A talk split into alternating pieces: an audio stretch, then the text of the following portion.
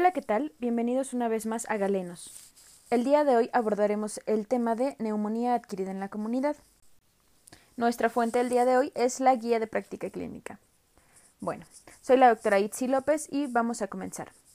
La OMS va a definir a la neumonía adquirida en la comunidad como una infección de los pulmones provocada por una gran variedad de microorganismos adquiridos, fuera del ámbito hospitalario, y que determina la inflamación del parénquima pulmonar y de los espacios alveolares. Si tenemos a un paciente hospitalizado, se va a considerar neumonía adquirida en la comunidad cuando éste inicia con los síntomas 48 horas después de haber sido internado, o sea, de 24 a 48 horas, o dentro de las primeras 20, este, 24 a 48 horas. Si el paciente inicia con sintomatología después de las 48 horas, ya se va a considerar una neumonía nosocomial. Los factores de riesgo para presentar neumonía adquirida en la comunidad son los relacionados con la población y estos pueden ser edad mayor a 65 años, tabaquismo, alcoholismo, comorbilidad, por ejemplo, tener EPOC, cáncer, diabetes mellitus eh, o insuficiencia cardíaca congestiva, también la inmunosupresión y el tratamiento con esteroides. Clínicamente vamos a tener a pacientes con presencia de fiebre más de 37.8, frecuencia respiratoria mayor de 25 por minuto, producción de esputo continuo durante todo el día, mialgia, sudoración nocturna, en ausencia de inflamación e irritación orofaringea o rinorrea. Va a ser un poco más difícil clínicamente el diagnóstico en ancianos, ya que ellos tienen una presentación no específica de la enfermedad, provocando confusión al diagnóstico. En cuanto a la etiología, el estreptococo pneumoniae sigue siendo el germen más frecuente en la mayoría de los casos de, NAC, seguido por Hemophilus influenza y estafilococo dorado. En el anciano, la broncoaspiración va a ser un factor predisponente importante, entonces vamos a tener con más frecuencia Hemophilus influenza o Clamidia pneumoniae. En el diabético es más frecuente la presentación bacterémica por Streptococcus pneumoniae también. Y en el alcohólico tenemos también el Streptococcus pneumoniae pero también tenemos eh, gram negativos como legionela o patógenos atípicos. En los pacientes con enfermedad pulmonar obstructiva crónica puede ser más frecuente el Hemophilus influenza y el Moraxella catarralis, aunque los microorganismos encontrados son los mismos que en la población en general. Sin embargo, estos aumentan un poquito en su incidencia. Entonces, ancianos, Hemophilus influenza y Clamidia pneumoniae. Diabéticos, Streptococcus pneumoniae. Alcohólicos, Streptococcus pneumoniae y Legionella y en pacientes con EPOC también hemófilos influenza y moraxella catarralis. Eso es importante tenerlo en cuenta. En todos los pacientes se debe de obtener el CURP 65 en conjunto con el juicio clínico, ayudando a decidir si el tratamiento del paciente será ambulatorio o tendremos que referirlo al hospital. Los pacientes con CURP 65 de 0 a 1 tienen un bajo riesgo de muerte y estos pacientes pueden ser tratados de manera ambulatoria. Los pacientes con CURP 65 con un puntaje de 2 tienen un riesgo moderado de muerte. En ellos se debe de considerar el tratamiento hospitalario. Y en pacientes con CURP 65 de 3 o más, que están en, rango alto de muerte, se debe revisar por un médico especialista. Los que tienen el CURP de 4 a 5 deben ser valorados para ingreso a la UCI. La única diferencia entre el CURP 65 y el CRB 65 pues es que eh, este último no tiene el parámetro de BUN o de urea.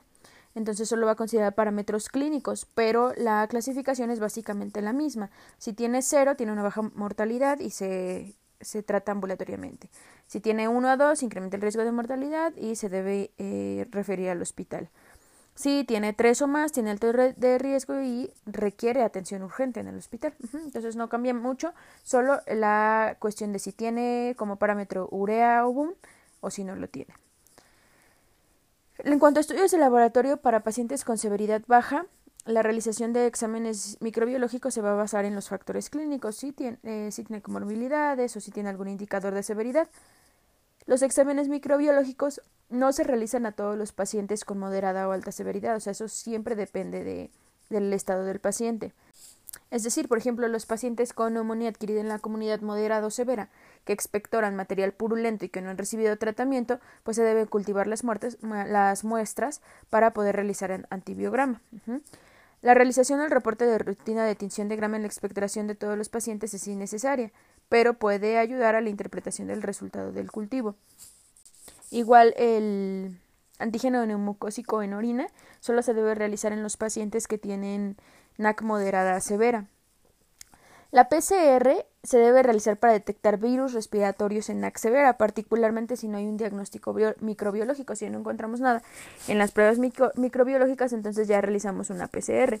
Y el antígeno urinario contra legionela solo se realizará en los pacientes que tienen severidad alta para neumonía adquirida en la comunidad. En cuanto a pruebas de gabinete, la sensibilidad y especificidad de la radiografía de tórax cuando el paciente presenta cuatro signos clínicos como son fiebre, tos, expectoración y estertores va a ser de hasta 92%. Eh, las imágenes radiográficas de neumonía son principalmente consolidación lobar, consolidación multilobar o bronconeumonía e infiltrado intersticial. Entonces, esta se debe realizar en todo paciente cuyo diagnóstico esté en duda, ya que la radiografía puede darnos un dato extra como diagnóstico diferencial y nos puede ayudar a iniciar el manejo de la enfermedad aguda. Se debe de tomar también una radiografía de tórax cuando la evolución del paciente durante el seguimiento no sea satisfactoria y seis semanas después de la alta hospitalaria en los pacientes que sigan con, con presencia de síntomas o signos físicos y que tengan un alto riesgo de patología maligna, sobre todo los pacientes mayores de 50 años. Eh, para el tratamiento farmacológico, una saturación de oxígeno por debajo de 94 en un paciente con neumonía adquirida en la comunidad es un factor pronóstico y es una indicación de oxigenoterapia. La elección del antibiótico se debe hacer en base a la frecuencia del agente patógeno la severidad de la enfermedad, la vía de administración del fármaco y el lugar de atención del paciente. Cuando hay evidencia microbiológica clara de un patógeno específico, el tratamiento será empírico y debe ser cambiado y enfocarse al, patógeno específico. Eh, el antibiótico de elección para Streptococcus este, por su sensibilidad tan alta, es la amoxicilina. Las dosis van a ser 500 miligramos tres veces al día por vía oral de 7 a 10 días. En caso de que haya intolerancia o hipersensibilidad a las penicilinas, se puede dar doxiciclina, doxiciclina, 200 miligramos iniciales y luego 100 miligramos cada 12 horas.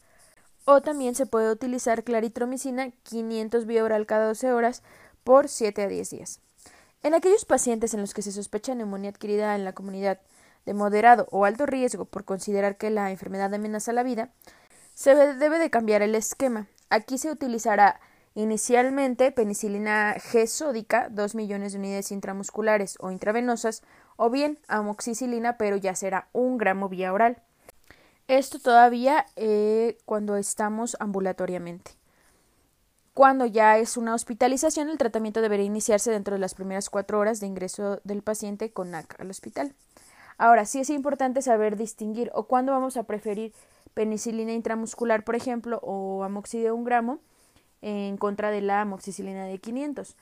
Y aquí tenemos que fijarnos bien o leer bien nuestros casos clínicos y saber si el paciente tiene o no datos de dificultad respiratoria, porque cambiará. Si no hay dificultad respiratoria, podemos quedarnos con amoxi en de dosis de 500 cada 8 horas.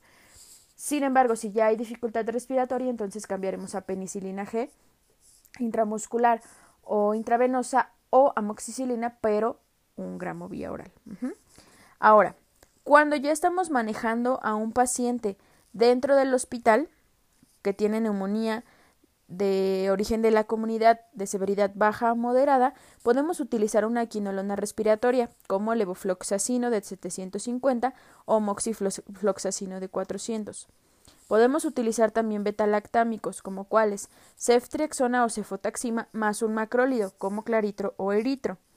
En pacientes que sean alérgicos se recomiendan quinolonas respiratorias sobre todo.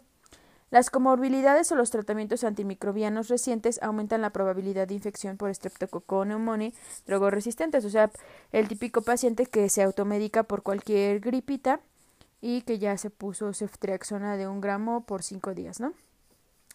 Esas personas tienen tienden a hacer resistencias. Entonces, para estos pacientes utilizaremos levofloxacino, moxifloxacino o gemifloxacino o la combinación de un beta-lactámico como cefota, ceftria o ampicilina más un macrólido, acitro, claritro o eritromicina. Para los pacientes que sean admitidos en el hospital que tengan una neumonía de moderada a severa, eh, se puede utilizar perfectamente beta-lactámico más macrolido. Y los que tienen moderado riesgo pueden ser tratados adecuadamente con antibióticos orales, por ejemplo, levofloxacino vía oral. O también se, se, puede usar intravenoso, pero está perfecto usarlo vía oral y hay buena respuesta. Otra opción en estos pacientes es usar un beta-lactámico con un macrólido o un beta-lactámico más una fluoroquinolona, sobre todo en pacientes alérgicos a la penicilina. Los pacientes que tienen alta severidad deben ser tratados de manera inmediata con antibióticos por vía y parenteral. El régimen más utilizado será amoxicilina con ácido clavulánico, con una excelente respuesta para neumococo, hemophilus influenza, streptococo dorado y anaerobios. Los pacientes con alergia a la penicilina también pueden ser tratados con una cefalosporina de segunda o tercera generación. Y en los pacientes que no presentan mejoría se debe efectuar la revisión de la historia clínica, examen físico, el esquema antibiótico y de los resultados para saber si no hay algún diagnóstico diferencial que estemos pasando por alto. En cuanto al tratamiento no farmacológico, tomar abundantes líquidos es esencial, evitar el tabaco, mejoran la condición del paciente eh, sobremanera. Se debe considerar medir los gases arteriales, aporte nutricional adecuado, movilización temprana, sobre todo para manejo de secreciones, limpieza bronquial oportuna, proteína C reactiva debe ser evaluada y una radiografía de tórax al inicio y al tercer día del diagnóstico. La vacuna de la influenza se debe de poner a todas las personas de 50 años o más, personas que estén en contacto con familiares con riesgo de complicaciones por influenza y a los trabajadores de la salud. ¿A quiénes vamos a referir? Ya lo dijimos, pero es bueno que lo, que lo tengamos bastante en cuenta. A los pacientes que presentan NAC moderada o de alto riesgo, mandarlos de manera urgente al hospital. A pacientes con CURP 65 de 3 o más también se deben de mandar inmediatamente para ser valorados y manejados por un especialista y los de CURP 65 de 4 o 5 deberán valorarse la necesidad de ingreso al, a la UCI. Y ya para finalizar, algo que creo que es muy importante que sepamos es la diferenciación entre una neumonía adquirida en la comunidad típica y una atípica porque ahí cambia un poquito la etiología y la clínica. En la típica, que es la que de la que hemos estado hablando todo este tiempo, es una neumonía causada por Streptococcus. Eh, la clínica va a ser fiebre alta, cuadro de inicio súbito, se instaura rapidísimo. Tos con esputo mocopurulento, afección del estado general, dolor torácico pleurítico y la condensación lobar frecuentemente va a ser unilateral. En cambio, en la típica atípica, va a estar causada por micoplasma pneumoniae, eh, va a haber febrícula, aquí no va a haber fiebre alta, va a haber febrícula, el cuadro va a ser de inicio progresivo, lento, lento, tos seca, irritativa y no va a tener esputo. Síntomas catarrales, mialgia, cefalea y puede cursar con dolor abdominal. En la radiografía aquí el, el infiltrado será de predominio intersticial y sobre todo bilateral. Frecuentemente la neumonía atípica cursa con sibilancias y la típica con estertores. Entonces es importante que lo tengamos en cuenta. Y el CURP 65, no sé si se lo saben, espero que sí. C significa confusión, U nos habla de BUN o de urea, eh, R nos habla de la frecuencia respiratoria y la B nos habla de blood pressure, o sea, de la presión arterial. El 65 es para la edad, pacientes mayores de 65 años. Chequen bien el cuadrito para los parámetros. De boom es mayor de 19, las respiraciones son mayores de 30 y la presión menor de 90-60. Estos puntos nos van a ir haciendo ganar mayor o menor puntaje en cuanto a la decisión de tratamiento ambulatorio, hospitalario o en la UCI. Entonces chequen de todas maneras el cuadrito y pues ya, apréndanselo bien. Esto es todo en cuanto a neumonía adquirida en la comunidad. Espero que les sea de mucha utilidad nuestro audio y estos fueron 15 minutos de neumonía. Nos vemos en la próxima. Bye.